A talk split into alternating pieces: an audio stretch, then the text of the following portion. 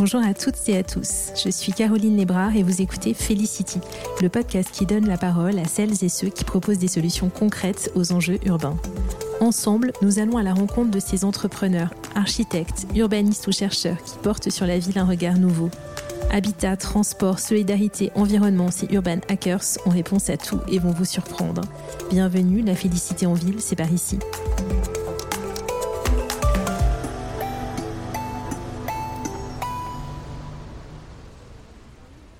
Ils sont membres de la fonction publique d'État, hospitalière ou territoriale, et se sont constitués en collectif indépendant. Et ils s'indignent. De la perte de sens, des injonctions contradictoires, de l'émiettement de la sphère publique, lié entre autres à un recours qu'ils estiment non maîtrisé à l'externalisation. Créé il y a quelques semaines seulement, mais regroupant déjà plusieurs centaines de fonctionnaires, j'ai souhaité les recevoir parce que je trouve leur appel au débat profondément sain, et surtout parce qu'il est porté par une vision exigeante du service public et par un souhait de contribuer à apporter des solutions. Et si, à l'instar de la participation citoyenne, la participation des agents publics, pas seulement au sens de l'exécution, mais bien de la contribution à la pensée de l'action publique, était la clé de la transformation des services publics. Indigné et engagé, c'est parti.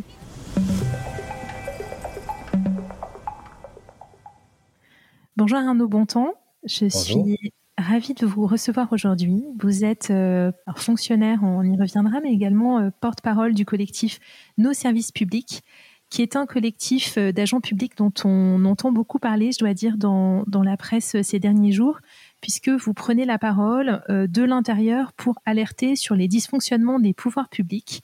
Et j'étais très très curieuse de vous entendre aujourd'hui et de vous donner la parole, donner la parole à ce collectif qui est euh, assez euh, récent, qui a été créé euh, il y a quelques semaines, mais vous allez nous en dire plus avant de parler du collectif. Est-ce que vous pouvez vous présenter? Oui, bien sûr. Bah, D'abord, merci de me recevoir. Donc, je suis Arnaud Bontemps, je suis fonctionnaire. mon dernier poste, c'était à l'assurance maladie en Seine-Saint-Denis, où j'étais venu après un passage dans une institution de contrôle des comptes publics, où je travaillais également sur la santé et la sécurité sociale. Et puis précédemment, j'étais euh, à l'ENA, puis en, puis en études, et puis avant encore en Bretagne.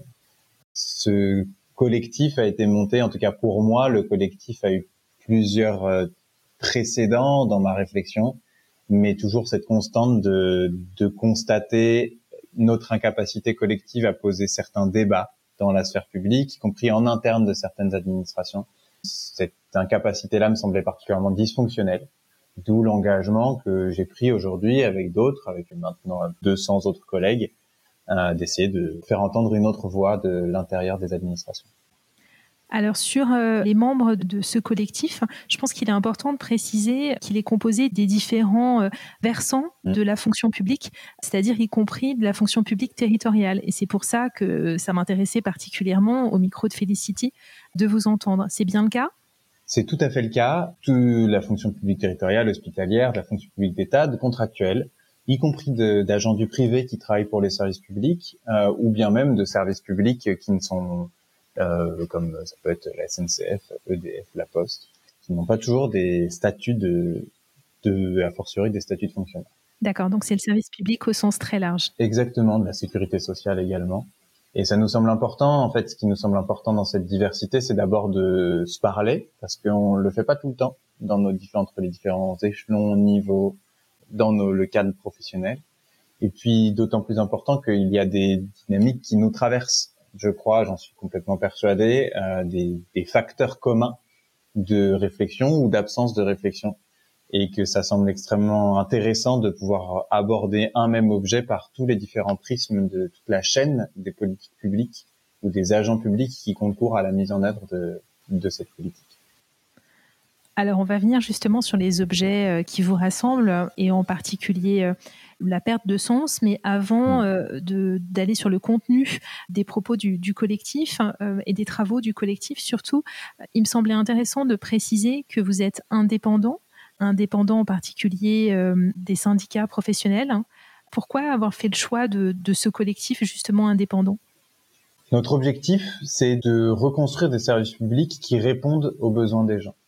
Euh, et pour ça, on identifie comme nécessité celle de pouvoir redébattre d'abord de ces objectifs des services publics et de ces besoins des gens et de leur adéquation l'un avec l'autre. Il nous semble qu'il y a déjà pas mal de cadres qui font ce travail ou qui font une part de ce travail. Les syndicats en font une, je pense, euh, assez nécessaire. Je pense que ça, des partis politiques peuvent en faire, des think tanks peuvent en faire d'autres, des associations. On a en particulier, on entend déjà la parole d'un certain nombre d'agents publics et je crois que c'est nécessaire pour comprendre la réalité de leur travail. On entend les enseignants sur les protocoles sanitaires, on entend les infirmiers sur les saturations de services de réanimation, etc., etc. On n'entend pas, ou très peu, les agents des ministères, les cadres des préfectures. Et il nous semblait que c'était important que les personnes qui écrivent les décrets, qui prennent parfois des décisions difficiles dans des contraintes euh, parfois budgétaires, parfois autres, euh, juridiques, assez pesantes, puissent également faire entendre leur voix parce que elles nous permettent de mettre à jour, mettre au jour des dysfonctionnements des administrations, des fois d'un angle sous un prisme un petit peu différent. Et en tout cas, en revanche, on a, si on est indépendant et si vous voyez bien que cet objectif très long de service public qui répond aux besoins des gens s'inscrit bien sûr dans un horizon temporel assez vaste et bien au-delà de, d'une de telle ou telle élection, il nous semble extrêmement important de travailler avec l'ensemble des acteurs qui concourent à cette même réflexion, ce même, ce même travail, soit les chercheurs, les agents publics, euh, les syndicats également, euh, des think tanks le cas échéant mais en tout cas de pouvoir euh, dresser des passerelles avec toutes les personnes qui partagent cette, cette même volonté. Dans les dysfonctionnements des pouvoirs publics que vous soulevez, il y a la perte de sens dans les services publics, que cette perte de sens soit liée à des choix politiques que vous devez appliquer ou à des dysfonctionnements institutionnalisés de l'appareil d'État ou des collectivités, par exemple des visions euh, budgétaires avant euh, des visions métiers. Est-ce que vous pouvez nous parler de cette perte de sens et euh, également des, recommandations qui peuvent être les vôtres? Parce que ce que je trouve particulièrement intéressant dans, vos travaux, c'est que au-delà du travail de dénonciation et de prise de parole, il y a tout un travail que vous faites de recommandations. Et donc j'aimerais vous entendre sur cette perte de sens. La perte de sens, c'est une des expériences, je pense, malheureusement les plus partagées parmi tous les agents publics. On est d'ailleurs en train de lancer une grande enquête sur la perte de sens. Il y a plusieurs milliers de personnes qui sont déjà venues témoigner sur notre site internet, nosservicespublics.fr, sur ce que c'était pour eux le sens des services publics et ce qu'ils le retrouvaient, en tout cas celui pour lequel ils étaient venus. Donc on aura probablement des résultats de cette enquête d'ici l'été, mais on voit bien que ça concerne absolument toutes les catégories d'agents dans tous les secteurs de politique publique. Euh, que ce soit l'agent d'accueil qui ne peut pas prendre directement un, recevoir directement l'agent, la personne en face de lui parce qu'il doit prendre rendez-vous en ligne, ou bien euh, le directeur, la directrice qui ferme euh, un service ou qui diminue les emplois alors qu'il sait très bien que ça coûtera plus cher demain. Des, des absurdités, les dysfonctionnements, ils sont omniprésents. Euh, il y a quelques constantes, néanmoins, je pense, qui sont assez marquantes, assez structurantes pour les services publics. J'en vois trois grandes. Euh, une première, c'est l'austérité comme cadre de pensée, c'est-à-dire qu'on raisonne par la contrainte budgétaire avant de raisonner et de, réfléchir par les objectifs des politiques publiques qu'on devrait poursuivre. Une deuxième contrainte, c'est la technicisation ou la dépolitisation des différentes options. On nous présente euh, des grands choix comme étant du bon sens, alors même qu'il révèle toujours de préférence dans un contexte donné. Est-ce qu'on préfère euh, rentrer, euh, enfin faire euh, des économies sur l'aide médicale d'État, ou est-ce qu'on préfère garantir l'accès aux soins des plus précaires, y compris en période de crise le troisième problème, je crois, très structurant, c'est la question de, de la culture de l'obéissance à, cette culture de l'obéissance, on oppose volontiers un, un, principe de loyauté, et en, étant entendu que la loyauté, c'est mettre les problèmes sur la table et pas sous le tapis.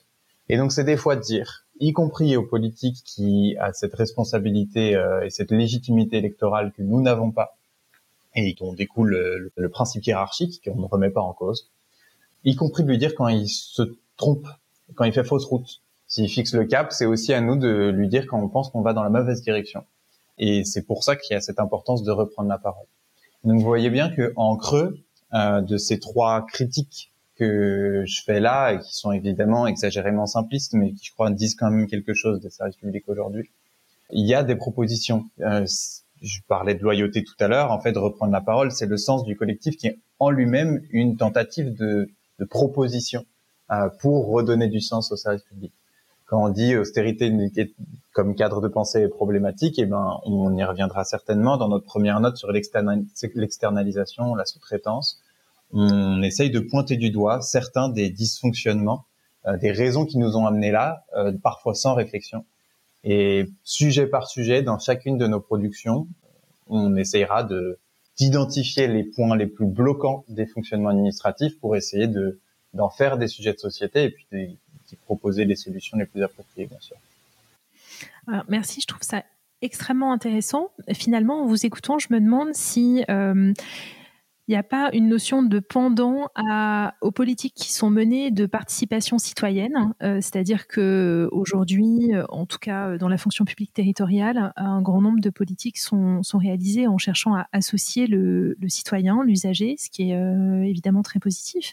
Mais je me demande s'il n'y a pas un pendant à avoir vers les agents du service public pour eux aussi les associer, pour eux aussi leur demander leur avis. Et ça me fait penser souvent à finalement une promesse euh, collaborateur dans les entreprises qu'on essaye de mettre au regard de la promesse client. Je ne sais pas si ça fait écho pour vous ou, pas du tout. Alors, à fortiori dans le service public, j'aime vraiment pas du tout les termes de collaborateur et de client. Mais je trouve votre réflexion très intéressante sur le fond parce que il y a vraiment de ça.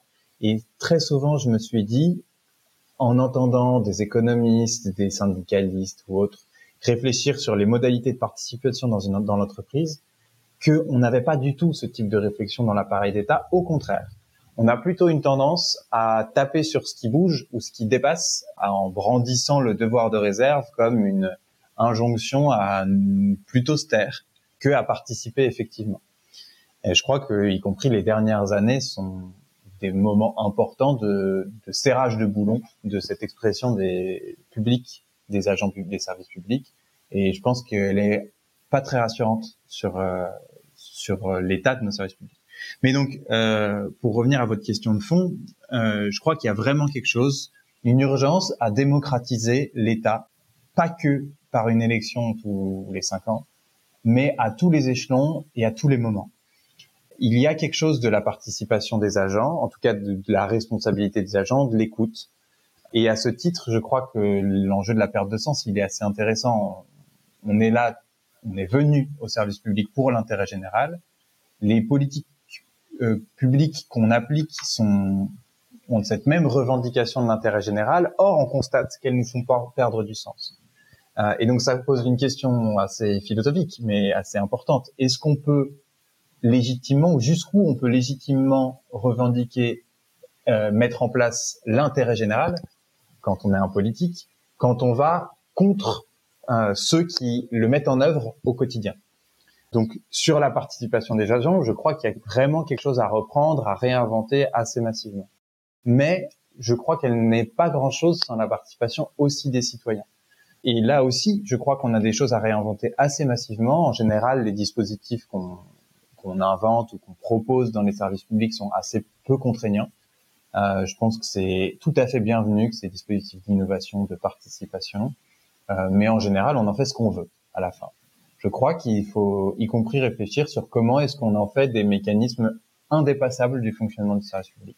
Comment est-ce qu'on on ancre, on, on enchaîne l'intérêt des gens au fonctionnement du service public euh, pour éviter ces gouffres comme on les a encore trop souvent aujourd'hui sur beaucoup de politiques publiques. C'est extrêmement intéressant, effectivement.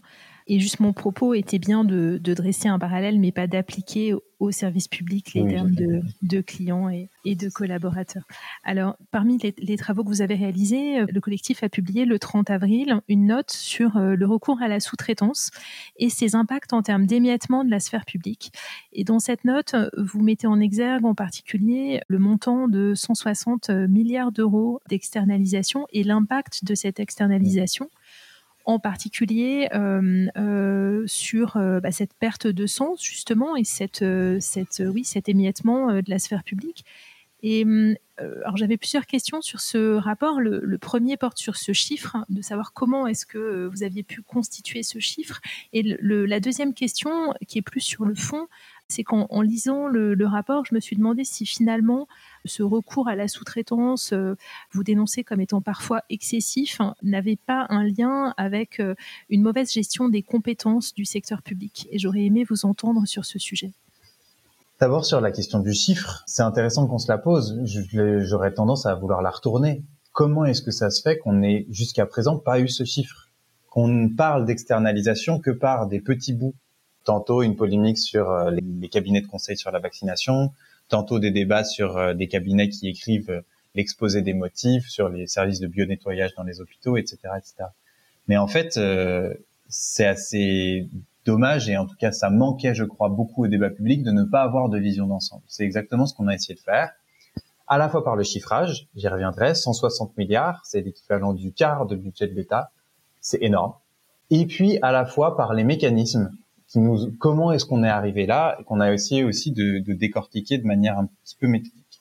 Sur le chiffrage, comment est-ce qu'on est arrivé là euh, comment on est arrivé à ce chiffre de 160 milliards en compilant différentes sources publiques assez insuffisantes et qui, je pense, mériteraient d'être assez largement développées. Je crois qu'il y a un effort de transparence à faire par l'administration et le pouvoir politique sur cette question de l'externalisation. C'est 120 milliards d'euros euh, de délégation de services publics, donc des missions en général intégralement confiées à un opérateur privé. Ça peut être Haut-de-Marseille, par exemple, qui est une délégation de services publics. Et puis 40 milliards, ça c'était une première époque, presque un premier temps de l'externalisation où on confiait des morceaux entiers de l'administration. Mais on ne confie pas entièrement un hôpital public ou une école publique à une gestion. Et donc en fait à partir du milieu des années 2000, s'ouvre une deuxième période d'accélération de l'externalisation qui tient plus à des petits bouts d'hôpital public, d'école publique, de services publics en général que l'on transfère, dont on se transfère l'application au secteur privé. Euh, au travers de marchés de prestations. Euh, c'est des marchés publics de prestations intellectuelles ou autres euh, supports qui représentent aujourd'hui 40 milliards d'euros par an.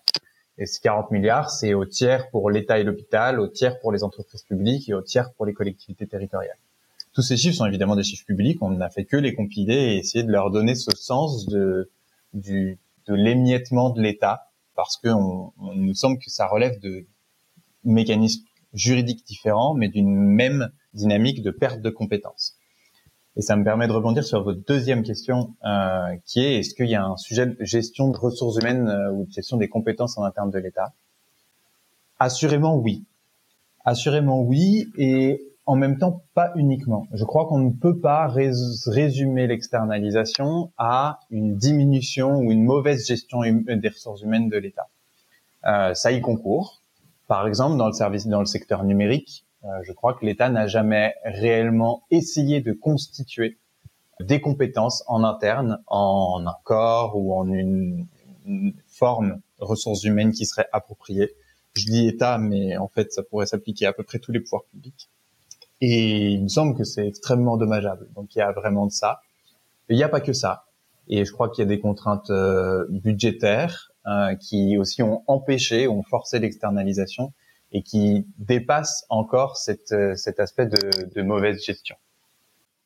Absolument. Alors, vous mettez également en exergue euh, dans euh, le rapport les conditions d'opportunité et de succès, euh, surtout pour vous, de, de, cette externalisation quand elle doit avoir lieu, quand elle est justifiée. Est-ce que vous pouvez nous en parler? Oui, bien sûr. Probablement la première condition de succès, c'est que ce soit une externalisation choisie et pas une externalisation subie. Or, c'est un des éléments qu'on, sur lequel on revient assez longuement dans notre note.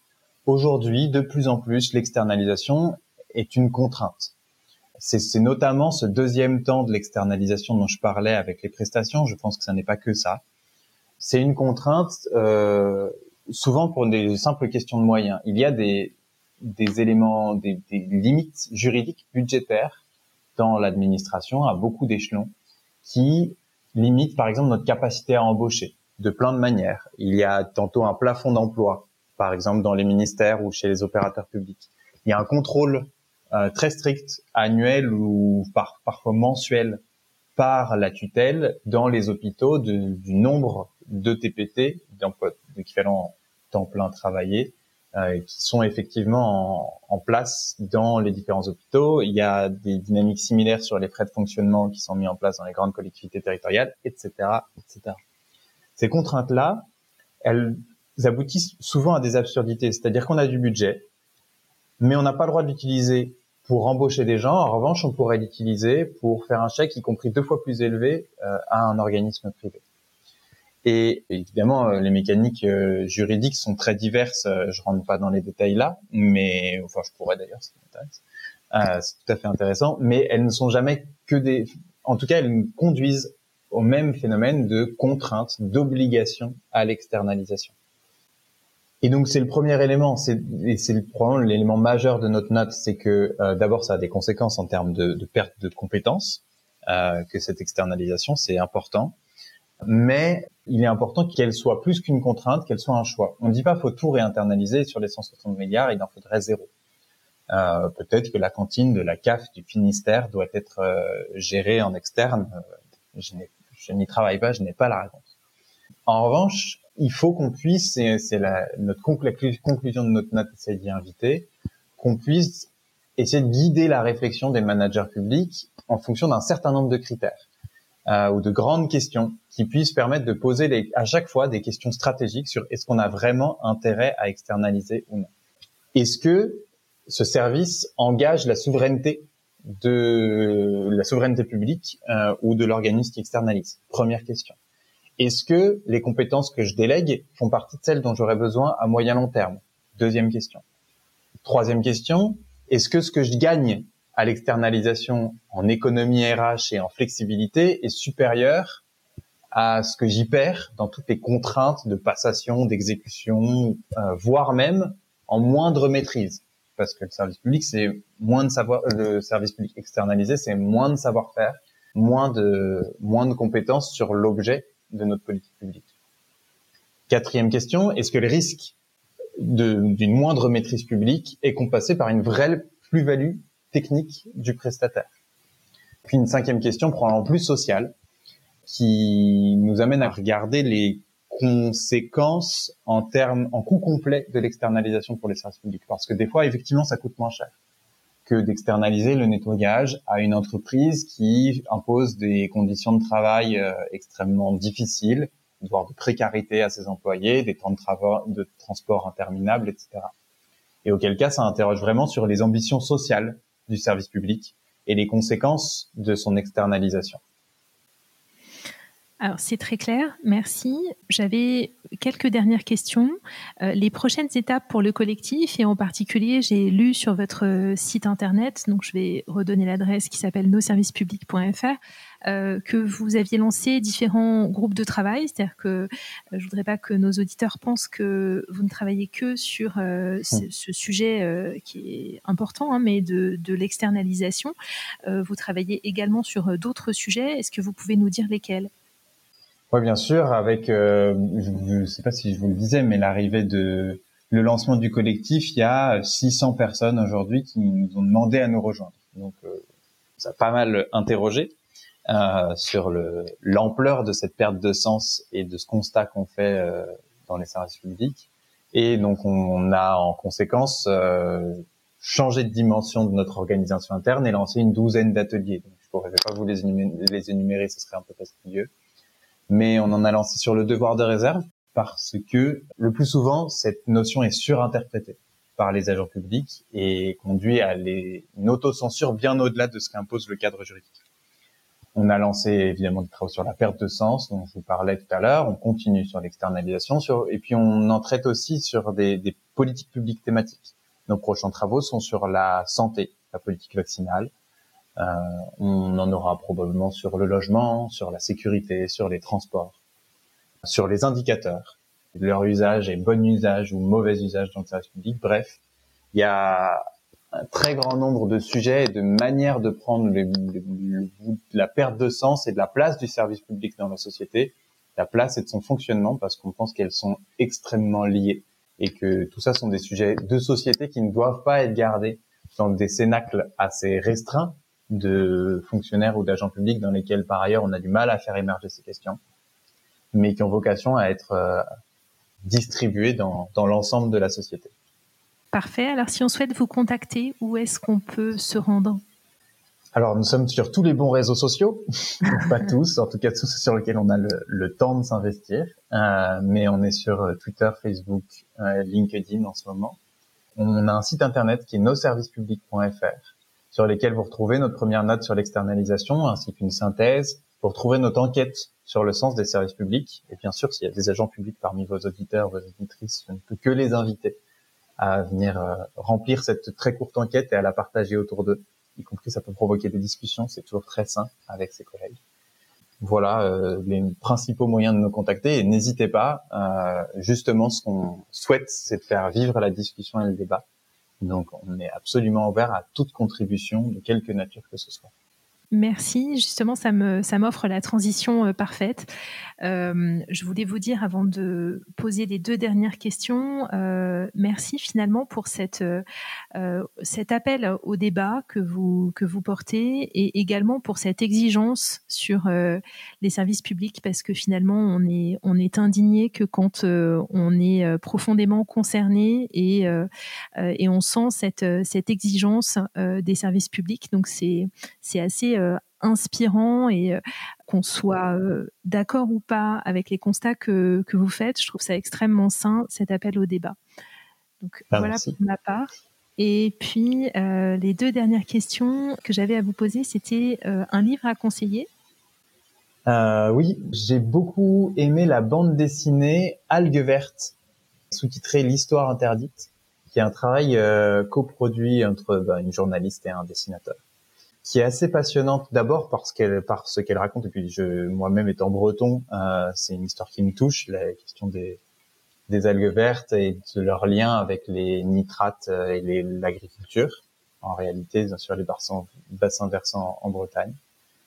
Et puis aussi parce que elle est à la fois très bien documentée et qu'en fait euh, on, la journaliste reprend toutes les alertes qui ont été lancées depuis quelques décennies euh, sur la question des algues vertes et qu'elle se confronte, elle, elle retrace l'histoire des administrations qui ont fermé les yeux et sont bouchées les oreilles face à ces alertes. Et en fait, quand on connaît un peu l'administration, c'est assez frappant parce qu'on la voit. On la voit fonctionner, on la voit se boucher les oreilles et on se demande, mais comment est-ce qu'on peut faire pour que ça ne se reproduise pas? Et j'ai trouvé extrêmement intéressante et extrêmement questionnante que cette bande dessinée. Euh, il y aurait plein d'autres euh, ouvrages à recommander, mais celui-là, je l'ai beaucoup apprécié. Merci beaucoup. Alors la question rituelle du podcast pour finir. La félicité en ville, le bonheur en ville, qu'est-ce que c'est pour vous? Hmm, Le bonheur en ville, il, est dans les bouts de campagne qui s'y trouvent, en tout cas au moins en partie. J'habite en Seine-Saint-Denis et j'aime bien me balader dans un au parc euh, des Beaumonts, qui est particulièrement sauvage et qui est un parc assez peu aménagé, assez grand, avec des espaces euh, complètement fermé à la circulation humaine et que je trouve euh, extrêmement agréable dans ce qu'il nous permet de d'évasion euh, dans la ville. non pas que la ville soit complètement problématique, loin de là, au contraire, j'aime bien boire un verre en terrasse, notamment dans la période. Mais tout est de bien combiner les deux. Merci beaucoup. Merci à vous. Merci d'avoir écouté Felicity. J'espère que l'épisode vous a plu, inspiré et surtout donné envie de créer une ville différente. Si c'est le cas, je compte sur vous pour le noter 5 étoiles et laisser un commentaire sur les plateformes d'écoute. Vous pouvez aussi partager l'épisode sur vos réseaux sociaux. Si vous avez des questions que vous aimeriez aborder avec moi ou mes invités, ou si vous avez envie de suggérer des personnes que vous aimeriez entendre sur ce podcast, contactez-moi sur LinkedIn ou envoyez-moi un email sur contact at felicitylab.fr. Merci et à bientôt.